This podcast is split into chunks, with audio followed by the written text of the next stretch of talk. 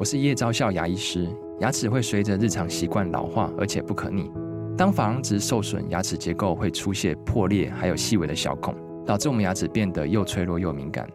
这边我真心推荐贝欧尼修复牙膏，内含 BioHAP 成分，搭配正确的刷牙习惯，经科学实证，可在两周有效让牙齿再矿化，修复受损珐琅质的细微小孔。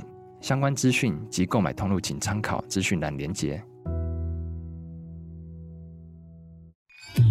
FM Taiwan，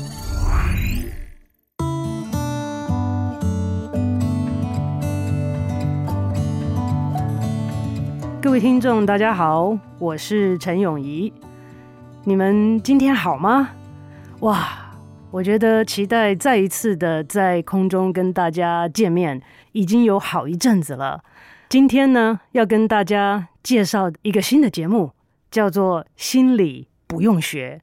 所以我应该要讲的是，欢迎大家收听《心理不用学》，我是陈永仪，这样子对不对？那用这个 podcast 的呃方式呢，跟大家见面是我的头一遭，所以呢，要请各位听众包含，我是一个 podcast 的生手。之前呢，虽然有做过一些呃传统的广播，那个时候啊，我也觉得是很新鲜，然后很期待每周跟大家有机会在空中见面，然后听到一些呃听众朋友们的问题啊、回馈啊、分享啊，主要呢是让我们每一个人都有这个机会听到别人生活当中的大小事，能够让我们知道在这一条路上。我们走的并不孤单，因为我们所遇到的问题，可能很多人都跟我们有类似的情境。这个是一个很算是奇妙的机缘吧。呃，今天呢，我又坐在录音室里面，坐在我旁边的呢，是一个很可爱，可惜你们看不到的一个年轻人，恒毅。那恒毅呢，是我们这个新的节目的制作人，所以呢，他跟我在这边是跟大家一起在这边头一次见面。好，恒毅。对，大家好，我是恒毅。啊，这个恒毅真的是呃很能干的一个年轻人。呃，恒毅是你第一次的时候呃 email 给我，对，然后跟我介绍 podcast 这个东西哈。对对，因为那时候我们在找说，希望可以找到能做 podcast，而且是有内容的人物。嗯嗯、对，那时候看到永仪博士您的在 TED 上的演讲，是，然后后来又看了您很多的资料，就觉得。哇，不找这个人来做节目，真的太可惜了。哇，我真的很感谢，很感谢恒毅有这样子的一个这个想法哈。嗯、然后背后呢，呃，是 FM 台湾，对，那呃有一个团队的支持，那所以他们在过去这段时间呢，也教导了我许多 Podcast 相关的一些知识。呃，要把我这个老人准备好，能够在 Podcast 上面跟大家见面，对他们来讲是一个很大的挑战。刚刚在这个呃，我们进录音室之前，几位年轻人还在教我怎么开那个 IG 的 account，然后呢，我就觉得非常的挫折，说为什么这样开不成？为什么那样开不成？那他们都非常非常有耐心的在教导这个 Old Dog New Tricks。嗯，所以呢。在接下来的时间当中，我跟恒毅都很期待，呃，每一周呢能够有机会跟大家见面分享。那之前呢，他们也教导我说，哎，这个跟传统的广播不太一样哦，你可能就是要放轻松一点，然后跟大家聊聊天。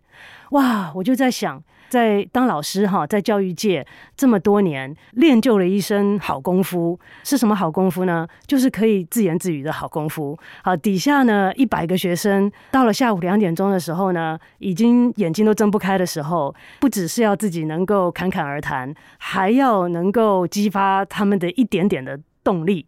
所以这个好功夫不太容易练。那现在呢，又练就了一个特异功能，就是在疫情期间，我们都得戴口罩。那像现在，我不知道大家听不听得出来，我跟恒毅两个都是很乖的，在录音室里面都戴着口罩。其实我是觉得，呃，应该听得出来。但是恒毅说，我们的录音设备很好，呃，就是你老师的穿透力，声音的穿透力很好。恒毅，你觉得听听不听得出来？听众，就要看听众的耳朵灵不灵。欸各位听众，如果你给我们留个言啊，觉得听不听得出来这些 podcast 的讲者在录音的时候有没有戴口罩？呃，你们可以来给我们回个音，看是恒毅对还是我对。呃，我觉得应该很容易就听得出来。那呃，主要原因很多，除了隔了一层之外，我自己现在在讲的时候，就觉得我的那个呃嘴唇会有前面贴一个东西啊啊。那你在录的时候会有这样感觉？其实戴着口罩的确就是因为你会摩擦到口罩，对对对，会有一点点影响。那声音本身也会。闷闷的，是，是，对，但这真的就是看听众的耳朵灵不灵了。是是是，呃，我是希望各位听众，呃，还是希望能够，呃，不会影响到各位听众，呃，听这个节目的这个意愿跟呃享受的程度啊。那我们也都期待有很快的一天，我们可以不用再戴口罩的，在这边录音跟大家见面。嗯，那。为什么会在这个时候哈想到跟大家开始一个新的节目？那主要真的主要是就是因为 FM 台湾跟恒毅有这样的想法，然后呢，我觉得真的是很感谢他们给我这个机会，让我学习新的东西，用不同的方式跟大家来聊聊天，来聊一聊我真的是觉得非常热衷的呃一个领域，就是心理学。在疫情期间，转眼哈，其实想想，疫情也是两年多了。你知道，最近啊，我在跟一个语言治疗师的朋友聊天，那他就在说：“哎呀，最近啊，他个人了哈，刚好碰到一些案例，说是有父母带着孩子到他这边来说，小孩子到了两岁了，一两岁了，应该可以讲话的时候了，可是怎么？”讲话口齿不清啊，好像发音不对，这样是不是在语言学习上面有些什么障碍或者是问题？所以呢，去看医生，然后呢就 refer 到他们那边去。那我们就在聊天的时候呢，当然这个我们没有研究的根据，都是我们自己在闲聊的时候在讲。不知道各位听众朋友有没有可能想到是什么原因造成我这个朋友啦？哈，就是在最近突然好像有比较多类似这样子的案例出现呢？我们讨论的结果啊，就在想，大家想想，疫情到现在两年多，我们小孩子学语言是需要环境，是需要刺激，是需要互动的。那两岁多的孩子，想想从他们生下来到现在，眼睛所看出去的世界，很多人都是戴口罩的，所以在学语言的过程当中，少了一个很重要的资源，就是读唇、面部表情。那当这些东西都没有的时候，是不是有可能啊？我们只是在聊天猜测哈，是不是有可能也影响了一个小孩像以前一般的学习发展呢？大家有注意到我没有讲说是正常的学习发展哦，因为何谓正常，我们可以以后再来讨论。但是至少可能是跟以前不一样的学习经历跟发展过程。那这样子会不会造成在学习上有一些不一样的现象出现呢？那这个疫情啊，给我们的影响，我觉得我们人类啊，现在呃，真的是觉得很自豪。我们也应该相当的自豪，因为适应能力很强，弹性很大，科技的发展非常先进，让我们一下子大家都可以在线上上班，可以在线上上课，这样子的来因应疫情啊，希望能够在我们的工作上面的影响能够把它降到最低。但是大家有没有想过？我们人生理上、身体上的发展的演化适应，不是一天两天的。我们所谓的演化来讲，是要成千上万年呢，所以不是这样子一天两天的就可以演化完成的。嗯，我通常以前在讲压力的时候，我都讲我们现在身体对压力的反应跟石器时代的人是一样的，所以这个演化的过程这么的冗长，我们一下子。这个环境的改变，身体是没有办法完全适应过来的。举个例子来说，今天大家在线上上班上课，看着电脑，大家有没有想过，我们所有的资讯输到我们的大脑里面去做处理的时候，都是经过我们的五个感官，就只有这五个感官，一下子少了三个诶，我们到了线上，就只有眼睛看得到跟耳朵听得到的而已了。所以这个的变化是多么的巨大。它的后果又是如何？我们拭目以待。先不讲这个疫情，在疫情之前，曾经有一些研究者做研究，他们研究我们所谓的抱抱荷尔蒙。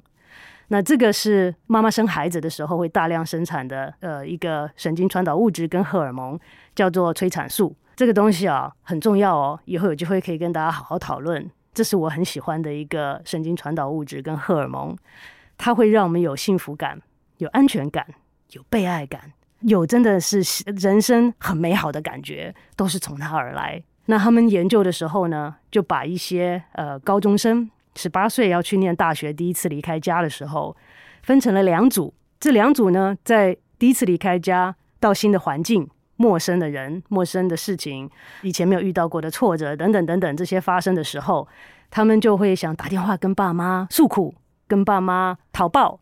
好，那这个打去的时候呢，爸妈当然就安慰他们。那结果。发现他们一听到父母的声音的时候，他们就会自动的分泌抱抱荷尔蒙，嗯，也就是催产素啊，哈。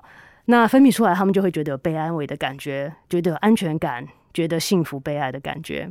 那另外一组的小朋友们，不能说他们是小朋友了哈，青少年们也会跟父母联络，但是这一组呢，就跟他们讲不能够跟父母打电话哦，你要用简讯。所以跟父母联络的内容。跟这个举动都是差不多的，差别只在于一个是有听到父母的声音，一个是只是在简讯上面看到文字，就发现听到父母声音的就会分泌催产素，但是看到简讯的不会分泌催产素。所以也就是，我们的身体的演化跟它的构造，其实是需要很多东西，是需要实际的感官上面的刺激才会引发出来的。那你说我们科技很发达，对不对？我们没没有办法看见，没有办法听见的时候，我们很厉害啊！我们现在可以写简讯啊，好，以前还要飞鸽传书嘞，好，但是呢。呃，现在我们很多东西都可以有，但是可能取代还没有办法这么的快。所以呢，嗯，在这个低级的心理不用学里面，我想要跟大家分享的呢，其实有好多好多东西哦，关于疫情，关于我们的应变，关于我们在疫情下的适应。跟我们在人生当中，不管是遇到疫情，还是遇到爱情上面的问题，还是遇到教养上面的问题，还是遇到个人事业生涯上面的问题，你都不孤单，因为很多人在不同的阶段，可能都遭遇跟你类似的问题。那为什么不让我们一起来集思广益，一起来分享，一起来支持彼此呢？那既然我们所走的路，别人很可能都有走过。我们有的感受，很多人也许都可能有过。那天底下没有什么新鲜事嘛？是不是很多人说太阳底下没什么新鲜事？那我的感受，谁知道呢？是独特的吗？嗯，今天我说大家可能都有。事实上来讲，这个问题啊，我也思考过很多。你今天想说心理学里面讲说啊，我真的是感觉很悲伤。那这个悲伤，我的悲伤跟你的悲伤是不是一样的？会让我悲伤的事情，跟会让你悲伤的事情一定不一样嘛？或者说这样子来说好了，不一定一样嘛？对不对？既然让我们悲伤的东西可能不一样，那你怎么知道我的悲伤就是你的悲伤？你真的知道我现在此刻的感受是什么吗？我觉得是不可能知道的啦。好，因为我们在这个世界上存在这么多不同的个体。每一个人都是独一无二的，就算是同卵的双胞胎，你说他在基因上面是完全一样，但是当他们一前一后的来到这个世界上之后，他们就在这个宇宙当中占了两个不同的位置。那根据物理的定理，不可能两个东西会重叠的存在，所以就算你们两个站得再近，也是依靠着彼此，有着。小小的差异，在位置上面有小小的差异。那我们所谓失之毫厘，差之千里，你们之后的抛物线可能会截然不同。所以，虽然这个感受我们都是可以共同理解的，好，我的悲伤，我的挫折，我的欢乐，我的满足，好，讲出来，我们都是可以理解这个共同的概念。但是，这个主观的经验还是非你莫属。这个主观的经验还是只有你有。那话说回来喽，那你的心理谁又知道呢？你的心理需要学吗？这个就是我为什么想要把我们的节目定名为“心理不用学”，因为你的心理是天生的，是本能，是自然就有的。我会在想，应该可能可以说不需要学吧。我常常在旅行的时候，特别是在 COVID 之前，呃，不管是坐飞机啊、坐高铁啊、火车啊，有的时候有机会跟旁边的乘客聊天的时候，他们都会说：“你是做什么的？”啊我就是说啊，我是研究心理学的。哇，通常这个一讲出来呢，隔壁的人话匣子就会打开来，那各式各样的反应都会有。我常觉得学这个心理学呢，是对我来讲啦，是把两刃的剑。一方面来讲，我觉得蛮好的，因为大家都有话可以聊，对不对？因为心理嘛，这个大家都有感受。好，那甚至有人都会跟我讲说啊，你们的那心理学哈，呃，其实呢，讲回来呢，就只有一个字。那个字呢，就叫做将心比心啊。或者有人也跟我讲说，这个字就叫做同理心。我想说，哇，你知道吗？我从大学开始啊，十八岁开始就学心理学。哇，一直学学学也是因缘际会哈，我有时候不是刻意的。从大学学了，一直想要出去做事，工出去工作了也跟心理学有关。后来回到学校念了硕士，又念了组织心理学，然后最后再出去工作，好，应用组织心理学在业界工作了一阵子之后呢，又还想要再念心理学，又回学校去念了心理学的博士。念完博士之后呢，又去做了博士后。所以这一路走来啊，我回过头去看，都自己吓一跳说，哇，怎么就就这样子单一哈，情有独钟，从头就是念心理学念到底。那这个有机会可以跟大家有再分享哈，在心理学里面误打误撞有很多不同的领域，心理学里面的领域跟不同的经验，呃，都让我一直对这个领域保持非常新鲜、非常有热情的一个状态。那。在这样子的的这个呃一路走来呢，都被人家讲说，哎呀，你们心理学就一个字就可以讲完了，心里会觉得有点冤呐，啊，怎么就就这样四个字就就讲完了？我花几十年在做的事呢？如果我今天念的是分子生物学，你不会这样对我说吧？如果今天说我今天我的专业是分子生物学，你大概不会说啊，你们分子生物学基本上来讲就是细胞分裂四个字啦，对不对？所以我觉得给人的感受跟印象呢，呃，差别很大。但是心理这种东西，既然我们说都是我们自己的，好，那都是自然经历的，都不用学嘛，对不对？这是我们节目的题目嘛，心理不用学。啊，你要跟我讲什么啊？嗯，这个就是。我一直思考下来的结果是要跟各位听众朋友分享，也希望能够听到各位听众朋友的反馈的。我就在想，这个世界上什么东西是需要学，什么东西是天生不用学的？我有一个好朋友。